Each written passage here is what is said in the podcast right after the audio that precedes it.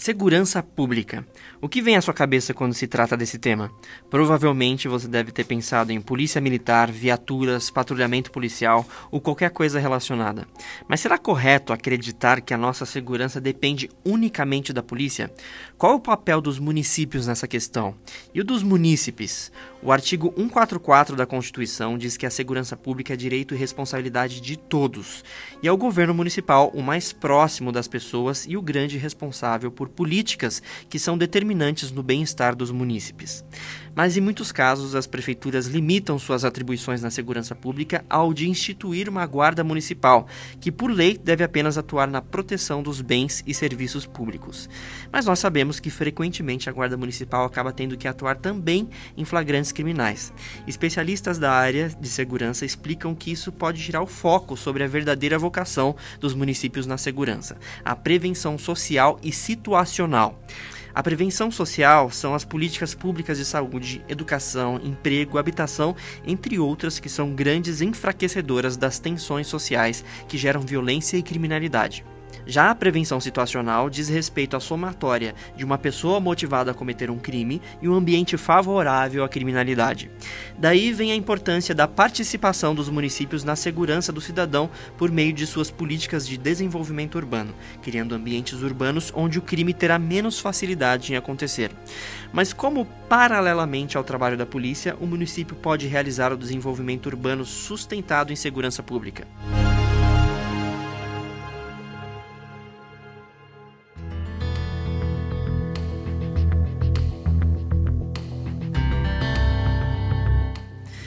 Hudson, a territorialidade ou reforço territorial é uma das formas de manter o ambiente urbano menos favorável à prática de crimes.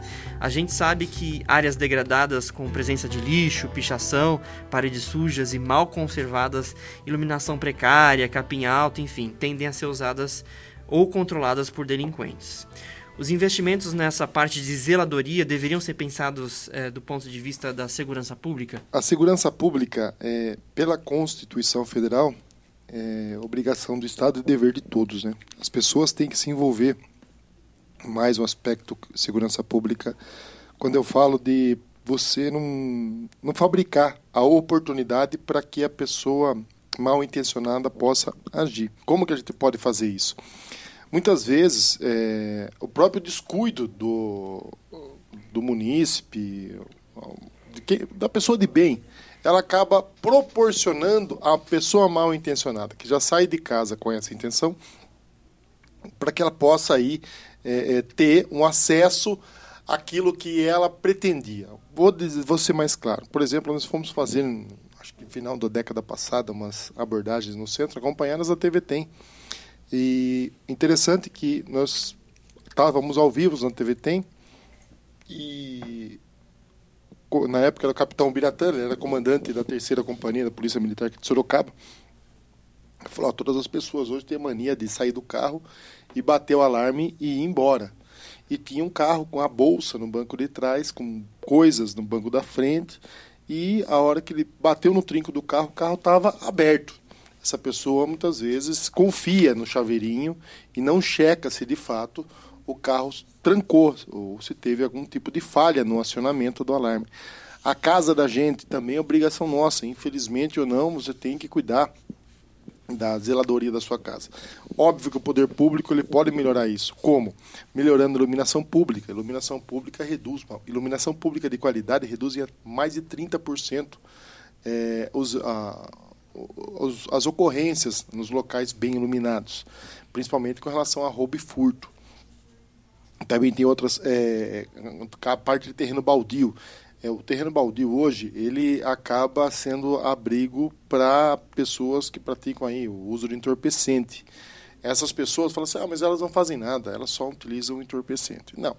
Mas como você acha que elas adquirem aquele entorpecente? Através do furto. Elas vão buscar é, no furto, nos pequenos furtos, é, o sustento do vício. Aquele crack que a pessoa fuma, ou qualquer outra substância, até o próprio álcool, não é dado por ninguém. Eles são comprados, alguns pedem esmolas e coisas do tipo, mas nós sabemos que é, o furto, a, para alguns ali, a criminalidade anda ao lado. Mais uma parte, a sociedade deve, e sempre briguei por isso, e sempre lutei por isso, deve se envolver e fazer uso e disseminar o quanto mais, é o registro das ocorrências. Nós brigamos aqui, no final da década passada, início dessa década, para vir um segundo batalhão para Sorocaba, que nós estamos brigando até hoje, para trazer o BAEP aqui para Sorocaba. E quando a gente ia falar com o secretário de Segurança do Estado de São Paulo, ele sempre falava que os índices de Sorocaba são invejáveis, que aqui Sorocaba é uma cidade muito tranquila, muito pacata.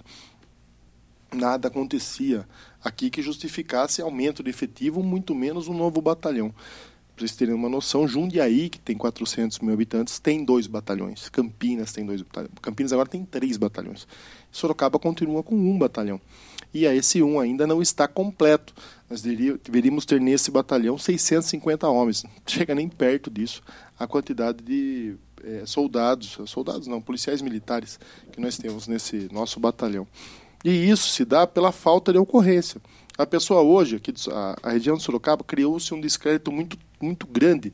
Ah, eu não vou fazer ocorrência porque isso aí não adianta nada. É, adianta sim, você gera índice e esses índices têm que ser combatidos é, pelas, pelos poderes institu, instituídos, pelo governo do Estado. Então, até o comando da Polícia Militar tem aí por uma obrigação sempre combater esse aumento desse índice.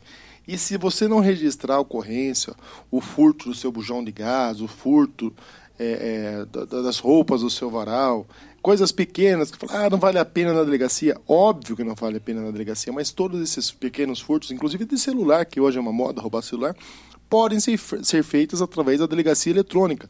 Você coloca lá delegacia eletrônica, governo de São Paulo, delegacia eh, eletrônica, é, eh, SP, vai aparecer lá e você faz sua ocorrência online. Pelo seu celular tem até aplicativo que você pode se utilizar. O aplicativo enrosca de vez em quando, eu já baixei ele algumas vezes e desisti de fazer é, pelo aplicativo. Mas eu posso garantir para você que se você entrar no site da delegacia eletrônica, a quantidade de crimes, aquelas, os crimes que são rotina na vida do, do cidadão, infelizmente, você consegue fazer através da delegacia eletrônica e tenha certeza numa coisa: você vai estar municiando é, é, é, o governo do estado com informações, a qual vai obrigar ele a investir em segurança pública no seu bairro. É o único jeito, gente. Se você hoje maquiar esses números, nunca a gente vai receber o, a atenção que a gente merece na, no quesito segurança pública.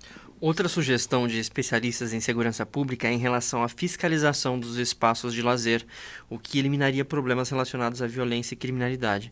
Então, boates, batidões, bares, pensões, motéis regulares e outros estabelecimentos desse nível, normalmente eles são focos de crimes com vários graus de gravidade, né, que vão desde a perturbação do sossego, tráfico de drogas, depredações, lesões corporais e até homicídios. Você acha, Hudson, que um fortalecimento do serviço de fiscalização com funcionários, viaturas de apoio, integração dos setores responsáveis, além de um esforço constante para manter uma legislação eficiente que iniba essas situações, poderia aumentar a sensação, é, a, poderia aumentar a segurança em Sorocaba? Sim. É, infelizmente, é, esses locais, de, de, principalmente se situar essas pousadas de curta permanência, isso aí é, uma, uma é um atrativo para tudo aquilo que, infelizmente, não, não soma para a sociedade né, de forma positiva. É, a gente tem várias ali no centro, elas são usadas para prostituição, para microtráfico, para abrigar é, regresso e coisas desse tipo. Esses caras usam esses locais, alguns deles, né, como quartel-general. Ali eles, eles mantêm a sua base para poder agir naquela região. É, a, a, legislação, Tiago, é complicada. O Brasil hoje, infelizmente, tem um Código Penal de 1942, se não me engano. E essa, as tipificações penais estão, já estão assim, é, elas foram re, sendo remendadas e remendadas e remendadas. E hoje, você pega o bandido de verdade, ele consegue brechas na lei hoje. É, e muito, em muito pouco tempo ele está na rua, principalmente, ó, você tem um exemplo esses dias aqui conversando com um oficial da Polícia Militar, ele falou que uma pessoa hoje pega em flagrante, roubando um carro, é, aliás, furtou um carro, pega em flagrante, com o carro roubado, e for conduzida até uma cadeia, em torno de 15 a 30 dias ela está na rua novamente. Então pense você, cidadão de bem que está nos ouvindo aí. Nós temos aí é, uma estimativa de quantos carros esse cara já furtou e não foi pego. Né? Então ele fez dinheiro com, esse, com esses furtos. Eles pegam esses carros ou levam para um local onde foi encomendado esse carro, ó, e, ou ele vende esse carro para algum terceiro, né? Ó, tô com um carro aqui, peguei o carro, tô vendendo ele por dois mil, três mil reais, que é o preço que eles comercializam veículos roubados. Usam o carro aí uma semana, um mês e depois largam em qualquer lugar, arrebenta com o carro ou desmonta o carro. Mas enfim, quantos carros ele já não roubou e não foi pego? Quando ele é pego depois de 100 veículos furtados, ele vai ficar 30 dias. Aí você vai falar que o crime não compensa? É até uma forma dele descansar nossas custas, porque ele vai para a cadeia, vai ficar 30 dias lá, vai dar uma sossegadinha, vai sair. E o que você acha que ele vai fazer quando sair? Vai roubar carro novamente. Então, a lei ela tem que existir para que a pessoa não queira ter a audácia de enfrentá-la, a audácia de desafiá-la. Mas hoje não, as nossas leis hoje não é só com relação a furto de veículo todas as outras, até a corrupção agora, né? Vemos aí crime em segunda instância. Óbvio, a lei diz aquilo, mas como eu falo, tá, não está certa a decisão do STF, ou certo ou errado. O que está errado é a lei. A lei está errada que abranda é, a, a, o peso da justiça, o peso da punição em cima das pessoas que merecem ser punidas. É, olha que interessante, Hudson. Ruas com maior variedade de usos comerciais e residenciais geram mais movimentação de pedestres. Segundo os especialistas, esse ambiente variado facilita a vigilância natural do espaço.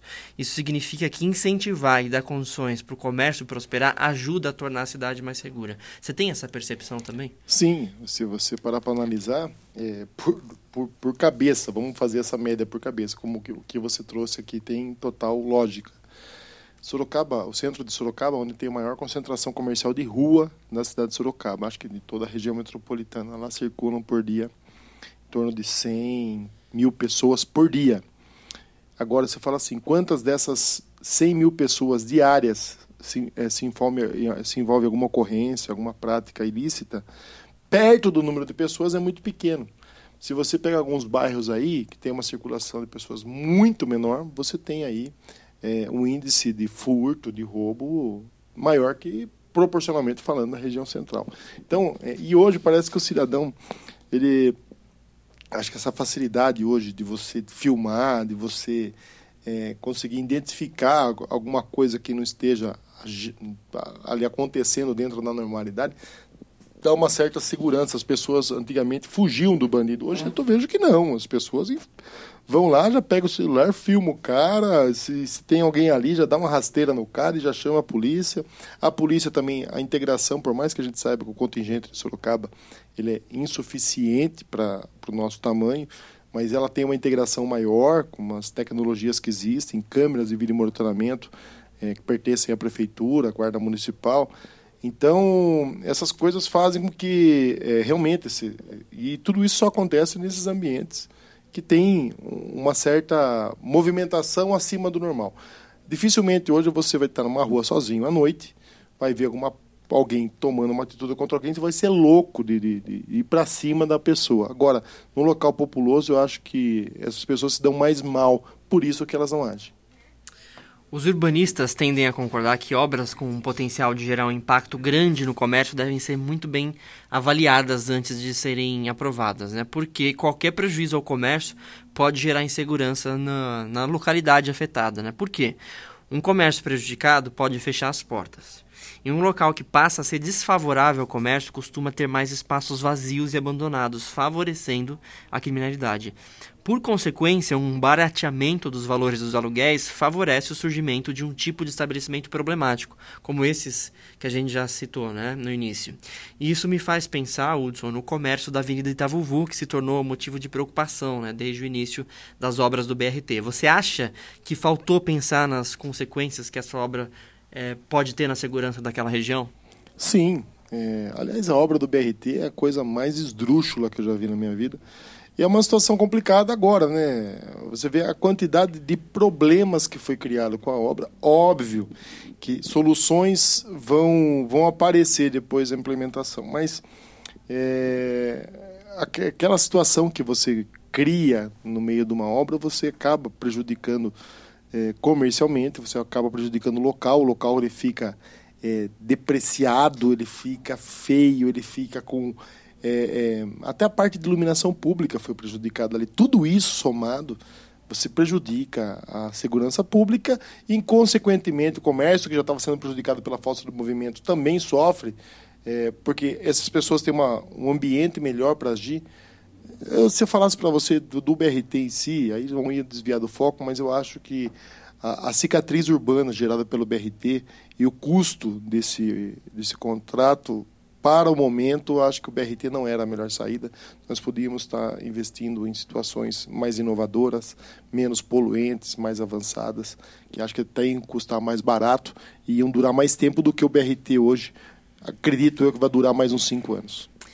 Em relação aos parques e praças, as pessoas que entendem de segurança recomendam que esses espaços permaneçam bem conservados, bem iluminados, com equipamentos urbanos atraentes para a população, porque isso promove mais segurança, né? atrai mais frequentadores e impede que o local seja tomado por criminosos, delinquentes, etc. Em Sorocaba, a Praça Frei Baraúna se tornou um problema e é um exemplo de como isso que eu falei é verdade, né? Porque o antigo fórum foi abandonado, a praça deixou de receber manutenção e passou a ser um lugar perigoso. Qual é a situação daquele espaço hoje, Hudson, e o que está sendo preparado para recuperar essa praça? Acredite, eu não tive lá ontem. Teve a Feira Crespa. É... E a gente estava notando que a gente pediu algumas uma atenção especial para aquilo lá, para que arrumassem ah, o calçamento, é, melhorasse a iluminação, tirasse os arbustos lá. Umas coisas foram feitas, mas eu notei que as coisas que foram feitas, muitas delas é sem carinho nenhum, sem amor pelo que ele estava executando. Se você visse o serviço porco, mal feito, parece que é um castigo para a pessoa estar tá consertando a calçada ali, que muitas vezes é função da pessoa que está consertando a calçada mas aquelas, aquele calçamento ele tem um desenho, né? ele tem um, um, um, mosaico ali. Não se respeitou nada, misturou todas as pedrinhas, fizeram um remendo às coxas, inclusive alguns remendos estavam até se soltando. Eu fui lá, fizemos o registro de tudo isso e vamos pedir explicações para o secretário de obras, se ele, como secretário de obras, concorda com aquela qualidade de serviço que foi feito para a nossa cidade. Eu acho que, acima de tudo, não é só executar o serviço, é o carinho e o cuidado para manter a cidade é, mais bonita. E todas essas pequenas coisas que estão sendo feitas é um avanço para a gente devolver aquele prédio para a sociedade. Estamos brigando com o governo do Estado para ceder aquilo para a municipalidade e automaticamente você fazer a boa ocupação daquele prédio que está num local privilegiado, tem uma história maravilhosa, é um prédio tombado e é triste ver uh, o que está acontecendo. Hoje a prefeitura não pode colocar um prego lá que é, seria desvio de recursos municipais. Mas o entorno, eu acho que a gente tem que cuidar sim para que permaneça, é, no mínimo, em condições da, da, das pessoas de bem frequentar. Hudson, eu queria também entrar no assunto que é o da política habitacional. Os bairros onde são implementados conjuntos habitacionais acabam se tornando locais com índices mais elevados de criminalidade e acabam ganhando fama de serem locais inseguros, né? Os especialistas em segurança falam que seria importante que esses conjuntos habitacionais tivessem casas com projetos diferentes, evitando centenas de casas iguais. Por quê? Quando você tem muitos imóveis idênticos, cria-se uma sensação de monotonia visual, reduz o apego dos moradores ao espaço e aumenta a sensação de segregação urbana, o que aumenta a rotatividade de moradores e a deterioração gradativa do espaço e a decadência urbana. E tem várias dicas para a implementação de projetos habitacionais, é, inclusive é, para edifícios, né, para condomínios de projetos habitacionais verticais. Mas o que chama mais atenção é essa questão da segregação. Em Sorocaba, um dos maiores condomínios populares da região, o residencial Carandá, abriga 10 mil pessoas. As primeiras famílias começaram a se mudar para lá em 2017. Não tem escola, creche nem comércio. Nem correspondência dos Correios os moradores recebem. E apesar do pouco tempo de existência desse conjunto, né, as ruas já estão esburacadas. Você acha que é, pensar as ações e políticas habitacionais de forma estratégica também tem impacto na segurança pública? Totalmente. O que foi feito no Carandá é mais um assassinato urbano. É, você assina uma situação onde você vai levar em torno de 20 mil pessoas para um local e depois você vai correr atrás dos aparelhos é, é, institucionais, vamos colocar assim, vai correr atrás de escola, creche, é, PA, que até hoje não tem, transporte. Hoje estão fazendo o BRT, o projeto do BRT foi feito não contemplando aquela região. Ele para na Avenida Ipanema. Você não acha que já que vai fazer um BRT, fazer até para atender aquele pessoal? Não, mas eles não pensam.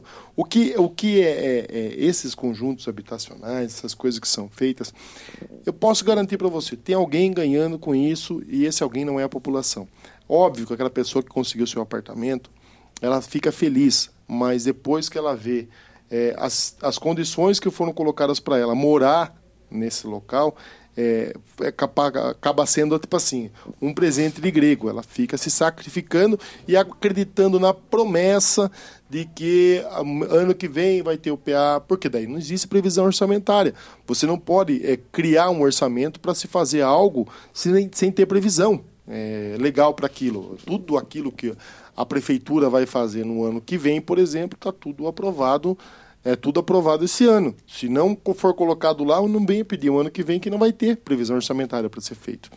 E aos pouquinhos está se tentando sanar essas dificuldades. E enquanto o Estado se omite, o Estado não atua, obviamente a, a, o crime acaba prosperando. vemos isso facilmente em outras regiões, é, como do Rio, São Paulo, onde é, os serviços essenciais, como fornecimento de gás, de água, fornecimento de remédio, é, é, tudo feito pelo crime organizado. E aquelas pessoas acabam ficando, já que não tem o Estado atuando como deveria, acaba ficando aí é, solidária ou, ou grata ao poder paralelo que acaba tomando a gerência desses espaços. E, obviamente, quando você faz algo planejado, isso não acontece. Você teria que já preparar um aumento de efetivo policial, uma nova companhia da Polícia Militar para fazer o patrulhamento daquele local. Você poderia ter é, é, é um, um, um, mapeamento de qual, qual é a taxa de natalidade, quais são os casais que estão indo para lá e preparar tudo isso não para agora só, mas preparar isso aí para daqui 5, 10 anos, para que as coisas não aconteçam e você corra atrás do problema. E sim que você prepare-se para que o problema não aconteça.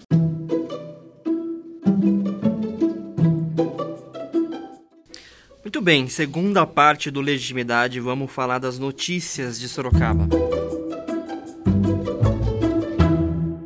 Passado mais de um mês da promessa feita pelo governador do estado de São Paulo, João Dória, e do secretário de Logística e Transportes, João Otaviano Machado Neto, de que neste mês seria resolvido o problema em relação ao acesso ao hospital regional, pedestres continuam se arriscando na travessia da rodovia Raposo Tavares.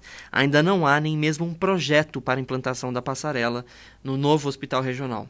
Hudson, nós já falamos sobre esse problema aqui no podcast. Você já cobrou uma solução durante uma audiência pública sobre saúde aqui na Câmara Municipal de Sorocaba. A cidade tem deputados que são da base governista e, mesmo assim, parece que o problema não recebe a atenção que deveria, né?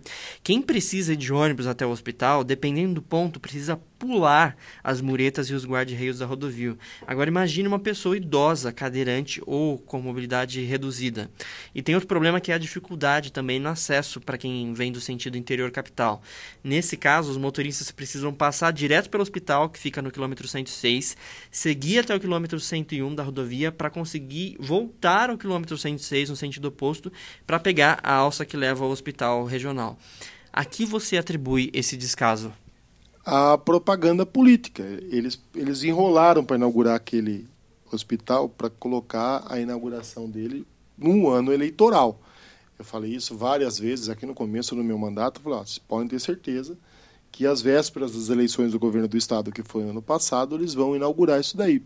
Só que daí a inauguração é feita para beneficiar um, um, para criar-se um cenário, um cenário onde os políticos vão lá, aqueles políticos populistas, papagaio de pirata, é, vai lá, vai entrar dentro da ambulância, vai abraçar o governador, vai tirar foto com o governador, aí vai sair aquela propaganda, na, aquela, aquela matéria na TV, com aquele monte pescoçudo atrás querendo aparecer.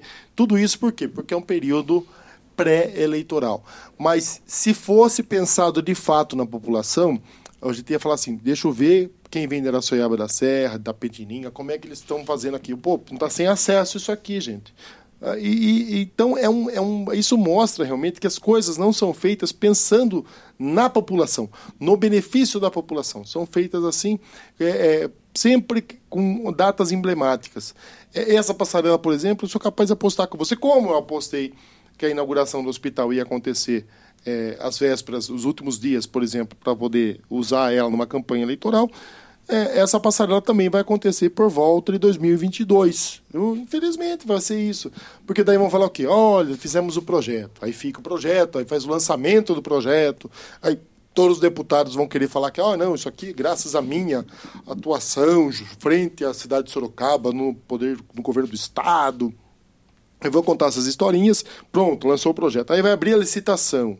Ah, não, abre-se abre, termo de referência, depois abre o edital, depois abre licitação. A empresa que ganha, a segunda colocada impugna. Eu estou prevendo aqui, é mãe de Ná da política brasileira. Aí, a, aí Passando isso, pronto, vai começar as obras. E vai inaugurar quando? 2022, quando tem eleição para presidente e governo do estado. Aí vão fazer a inauguração do acesso, a inauguração da passarela e demais a qualquer coisa que precisar, vão ser feito tudo só no ano eleitoral para eles poderem capitalizar isso, porque eles sabem que o povão tem memória curta. Não adianta fazer agora que na época da eleição eles vão esquecer quem fez. Então, mais uma vez, o povão sofre por ser é, é, é, por aceitar ser enganado por esse bando de lixo político que tem na política brasileira hoje. O prefeito caçado de Sorocaba, José Crespo, tenta novamente um mandado de segurança para retornar ao Palácio dos Tropeiros. A defesa do Crespo impetrou um mandado de segurança civil na vara da Fazenda Pública de Sorocaba, no qual pede a recondução do democrata ao cargo. A argumentação do advogado do Crespo, Joel de Matos Pereira, é de que houve cerceamento da defesa do prefeito durante o processo de cassação na Câmara de Sorocaba e que o legislativo teria ultrapassado seu limite de atuação. A Câmara teria atuado em esfera que, conforme a defesa do prefeito cassado, é de competência do Poder Judiciário. Hudson, você foi relator do processo de cassação. Como que você avalia avalia essa tentativa do Crespo de retomar o cargo com esse argumento? Vamos lá. É, quem sou eu para dar aula para o advogado do ex-prefeito? Mas o que foi julgado aqui na Câmara é infração político-administrativa. Isso é, sim, de competência do Legislativo. Também existe o crime de responsabilidade. Nas mesmas atitudes foi cometido dois duas, duas, dois braços é, de, infracionais, vamos colocar assim.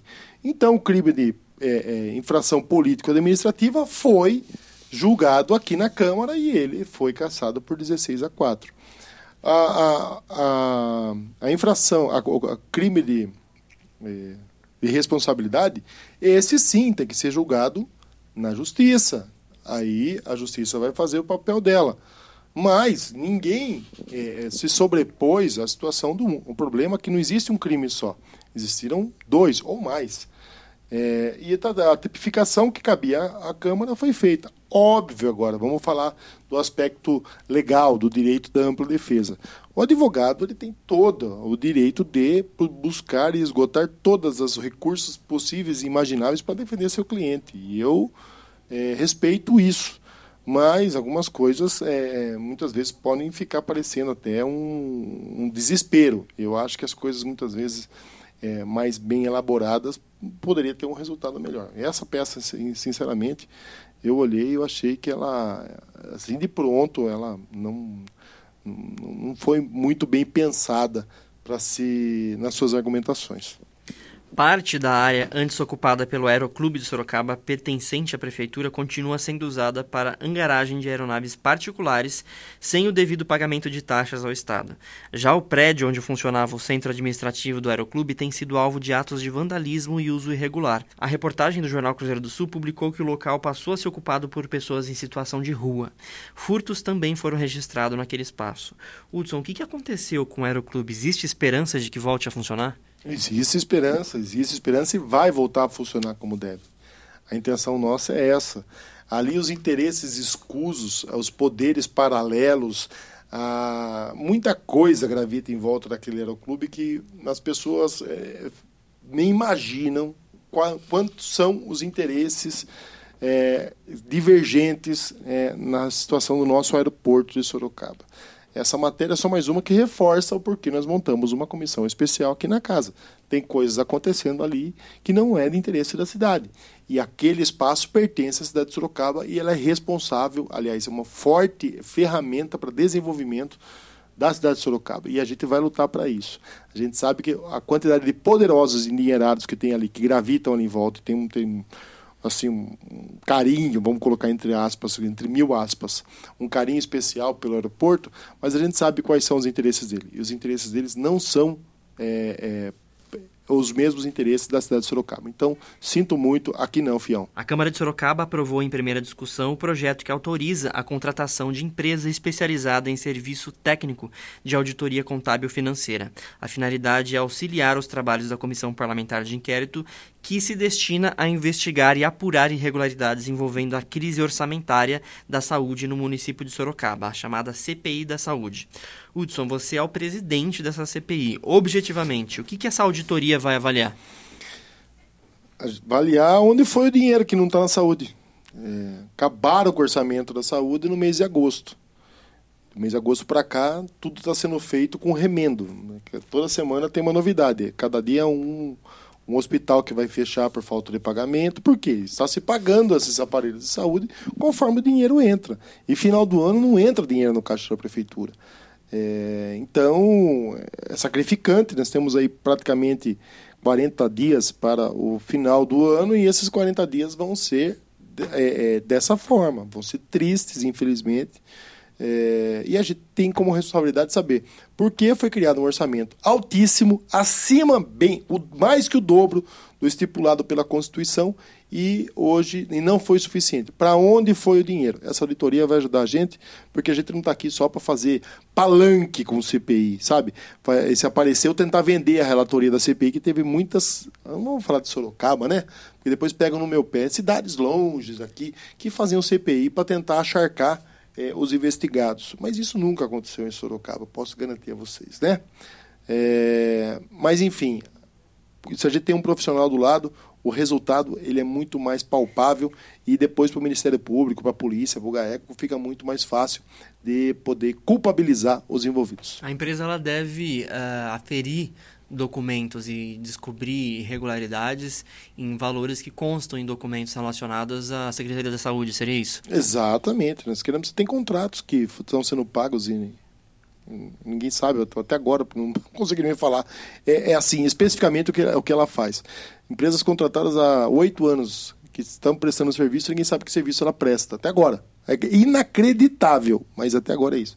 E também compras de remédios por ato de registro, contra é, é, empresas terceirizadas que foram contratadas e merecem é, nosso respeito, mas também saber de que forma elas foram contratadas, é, se houve favorecimento ou não, se realmente havia necessidade desse contrato. É muita coisa que tem aí pela frente, Tiago. Eu, eu, eu, tenho medo do prazo que nós temos, porque é muita coisa para ser analisada, mas a gente está empenhado em devolver uma resposta positiva, porque a gente sabe onde está o esquema.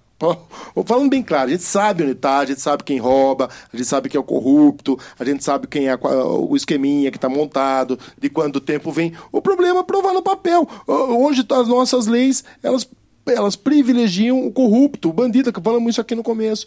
Então, se você não conseguir provar por A mais B que aquilo que eu sei, que eu posso colocar, posso testemunhar, falar, ó, eu sei que é assim, assim, assado. Se for no caixa, no, no, na conta da pessoa vai estar lá o dinheiro, o dia que recebeu, quanto recebeu, de quem recebeu. Eu sei tudo isso, mas não dá para fazer assim. Eu tenho que provar isso que eu sei. Então, esse é o nosso desafio.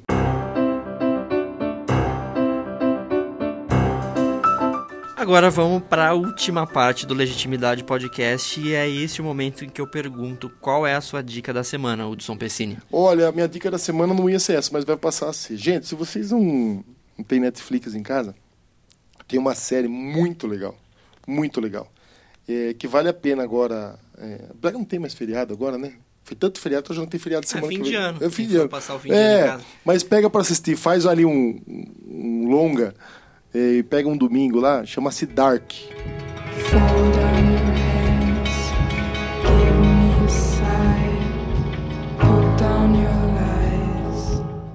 É uma série alemã, ela é considerada uma das melhores séries do Netflix e é para quebrar a cabeça, gente. É muito interessante é, essa série e gostosa de assistir, mas para quem gosta de quebrar cabeça.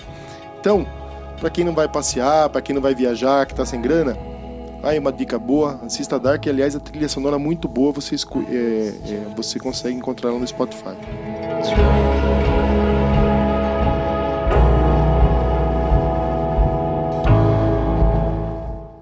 A minha dica é para quem vai aproveitar as promoções da Black Friday ou para compras de fim de ano na internet. Tome muito cuidado com sites que são clonados e que tentam se passar por sites de compras famosos ou páginas de bancos. Muitas pessoas recebem link pelo WhatsApp ou acessam anúncios de páginas falsas. Eu já vi inclusive anúncios no Facebook redirecionando o usuário para páginas falsas que imitam sites verdadeiros.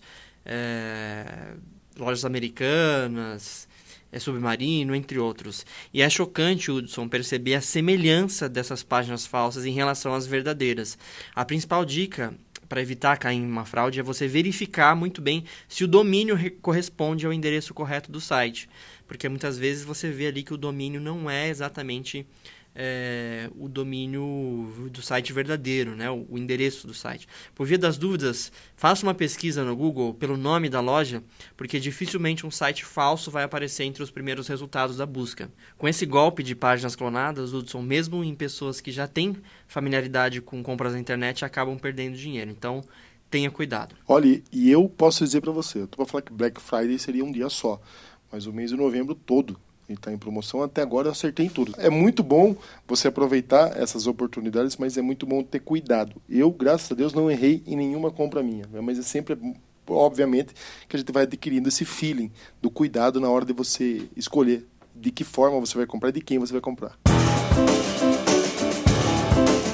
É isso, pessoal. Se você quiser escrever pra gente algum comentário ou falar sobre qualquer outra coisa, é só entrar no Facebook, na página Legitimidade Sorocabana e nos mandar uma mensagem. Eu sou o Thiago Ariosa. E eu sou o Hudson Pessini. Nós ficamos por aqui. Um abraço, até a próxima. Forte abraço.